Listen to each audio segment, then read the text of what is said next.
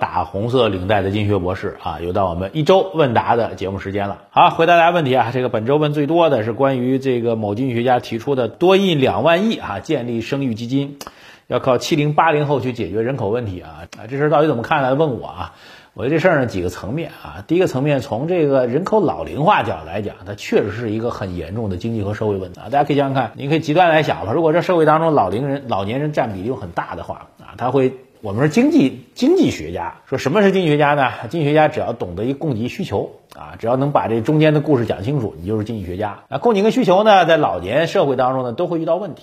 啊，什么问题呢？首先，老年人吧，需求没那么强烈，对吧？呃，大多数老年人这个有基本的开支啊，能够满足自己的日常的这个吃穿住用啊，基本上就够了哈，不大会有新的需求。手机嘛，也有专门的老年机，对吧？功能要求没那么多啊，所以人老之后，对于整个的需求是会下降的。供给呢，很显然，所谓供给呢，供给呢就是不断的要创新啊，要有不断的产新的产品、新的技术啊、新的服务啊，然后满足大家新的意愿，然后他怎么样？他需要天马行空的想象力。老年人呢，显然这总体来讲，这个想象力。创新力肯定是不足的啊，所以呢，当一个社会进入到老龄社会之后，供给和需求两端都会遇到发展的制约，所以老龄化社会必须要去解决啊。但是呢，其实两个基本的规律啊，就第一个规律就是随着一个国家或者一个经济体总体的财富水平越来越高，人们的生意意愿总体上确实是下降的，这是很难改变的规律啊。第二个就是，哎，既然承认的规律改变不了，那怎么办呢？当然，一方面会有，比如说像任泽平博士这样建议的，去搞生育基金；另一方面就是，哎，鼓励去做怎么样？智慧化、人工智能的机器人的，就人不愿意干，没人去干，那怎么样让机器去干？哈，这个特别是能够替代人力的这个机器人啊。或者能够做一些智能化的机器人，你现在有大数据、云计算、人工智能等等物联网等等，对吧？那可以做很多机器人来去做，把把服务这个行业、现代服务业、智慧服务业做起来，这也是一个思路，好吧？这是一个关于人口老龄化的一个基本的概况。那回到这个任泽平博士的这个建议当中来啊，我觉得他有点急啊。其实他他的心态我能够理解，因为他长期以来都比较关注人口问题啊。一个他，一个梁建章，就携程的董事长。呃，携程董事长梁建章之前建议他说，对于这个生三孩的人，国家要给奖励，一人奖一百万。然后很多网友就在热议啊，说这个梁总的建议特别好啊。那我现在准备生三孩了，请问这一百万是到携程哪个窗口去领取呢？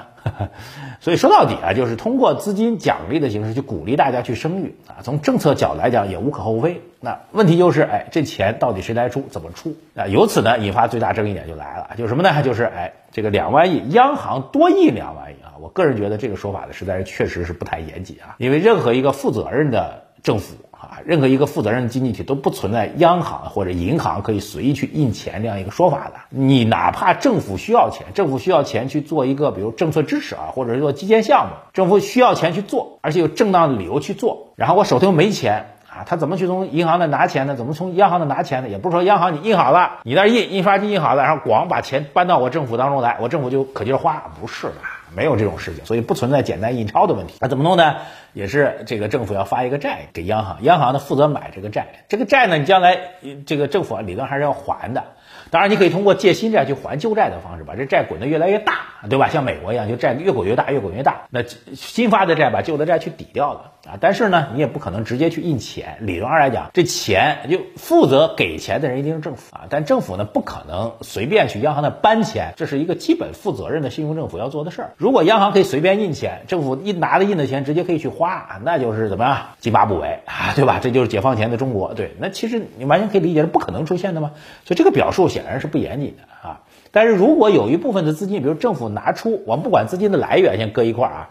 如果政府拿出一部分的财政资金做预算，去鼓励、激励大家去生孩子，比如生三孩真的怎么样，给你多少钱，给你放多少假，对，我觉得这个政策还是可行的。但是呢，要做一个实际调查，就真正大家有多少意愿愿意去生，或者不愿意去生的原因，是不是真的是跟你发那几万块钱奖励有关系呢？还是跟其他的问题有关系？等等等等。我觉得其实还是一个挺复杂的事情，但是车轱辘话绕了一圈，最后回来就是必须要接受这个事实，就随着大家经济水平越来越高，受教育程度越来越高。整体的生育意愿肯定是越来越低的啊，这个是改变不了的一个社会现实。好，下一位网友啊，这个问的挺有意思，因为我准备重点回答一下啊，他叫做 G O F F S U C K S，他说马老师请教一下，这个技术指标在我们投资过程当中到底有没有什么参考价值？他说我作为一个长期看您节目的年轻韭菜，一直不怎么参考这个技术指标，但是前一段时间呢，创业板回调。看到网上有个言论，他说上一次创业板指数出现 MACD 啊，这是一个非常重要的技术指标啊，月线级别的死叉出现了。而说呢，这个上次 MACD 出现月线级别的死叉呢，还是在二零一五年之后呢，一路下跌了，跌了四年，跌到二零一九年。所以这次的 MACD 的死叉意味着创业板重新进入到熊市。问我怎么来看？好，挺有意思的啊。其实首先呢，我在很多年前啊，这个曾经花过很大的力气研究各种各样的技术指标。说句实在话，我可能比大多数研究技术指标的人还认真啊！而且呢，不止研究技术指标啊，我们当时还有一套软件啊，在我九十年代末、零零年初的时候，那时候能搞到那套软件很难的啊，我也没搞到，我是要到人家的公司啊才能用这套软件。干嘛呢？那软件可以改技术指标啊，就是您现在看到技术指标都固定的，对吧？那线怎么划的，怎么走，你只是去看。那我们干嘛呢？我们要编一个属于我自己的技术指标，比如 MACD，它用的参数这样的，我换个参数行不行呢？哎，牛不牛？嗨。都玩我啊！他 以我多年根据技术指标去投资导致亏钱的经验来告诉你，这事儿完全不靠谱。为什么呢？今天重点来讲一下这事儿。技术指标最大的特点就是一定有准的时候，但是你不知道这次准不准。哎，这句话值得反复听啊！就技术指标从历史上来看，一定有准的时候，特别准，倍儿准啊！但是呢，你不知道这次它同样的情况出现之后，它这次准不准？明白我意思吗？好，就以你讲的 MACD 这事儿啊，这月线把这 K 线贴到月线，创业板上次确实二零一五年出现月线级别的。死叉，然后怎么着呢？哎，暴跌，准的点赞。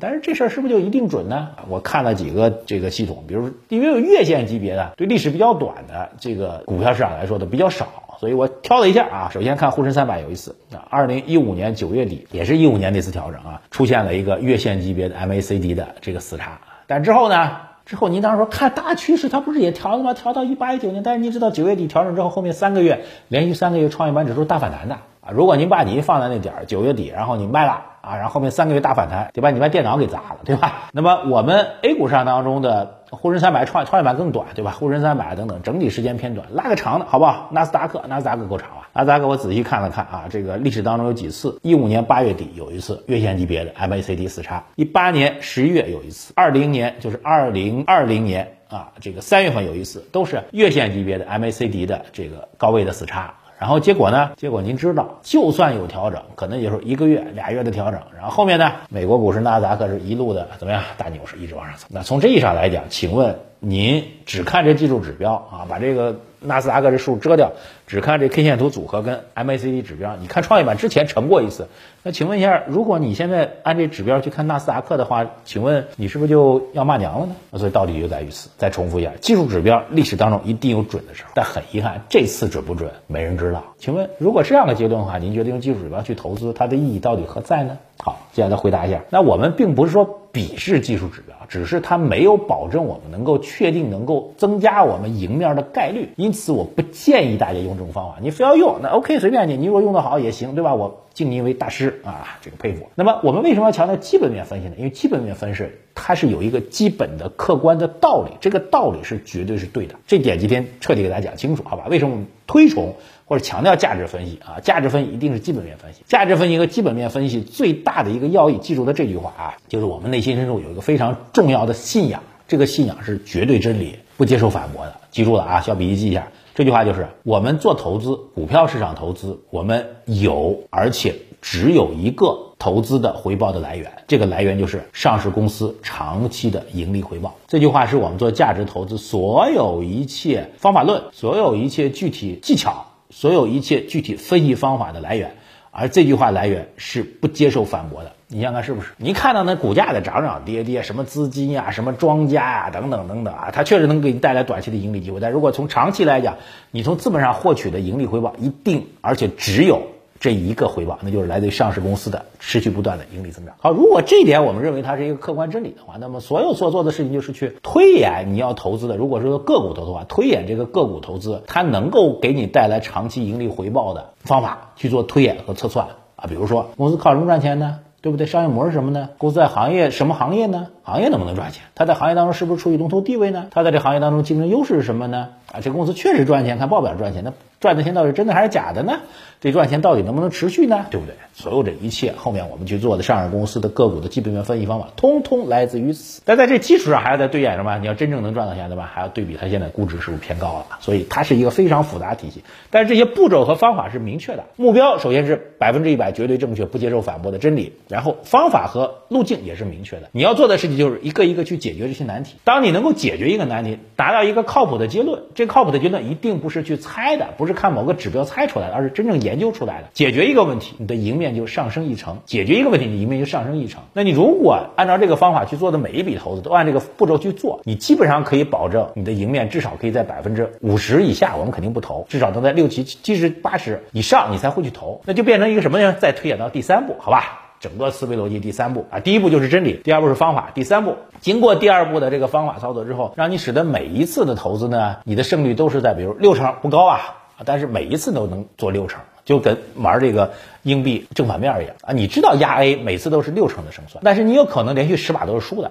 但是你从基本的知识上来讲，只要你前面十把输了，你没有死，那后面你坚定不断的一直一直投，一直投，一直投，由于你的赢面有六成，你最后一定是赚钱的，各位明白吗？所以它最后就变成一个，当我们获得一个大概率赢面的事情，然后长期坚持不断的反复做，最后你一定是赚钱的。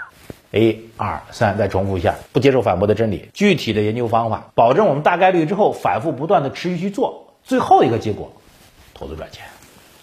好吧，再回到跟技术层面去做对比，那就是什么呢？那就是上次对不对？对，这次对不对？不知道，概率呢？没人知道，这就不是投资，这点吧，瞎蒙。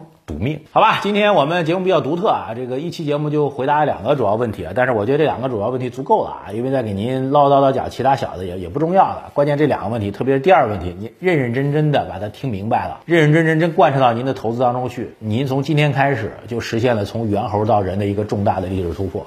开玩笑啊，这个多多学习总归是没有坏处的，关键是沿着正确的方法多多的学习。如果各位要想获得更多的干货知识的话呢，我们一期节目肯定是不够的，所以获得更多干货知识的话，可以到公众号啊找我的名字。啊，可以去关注，我们有日播的节目，每天送给你。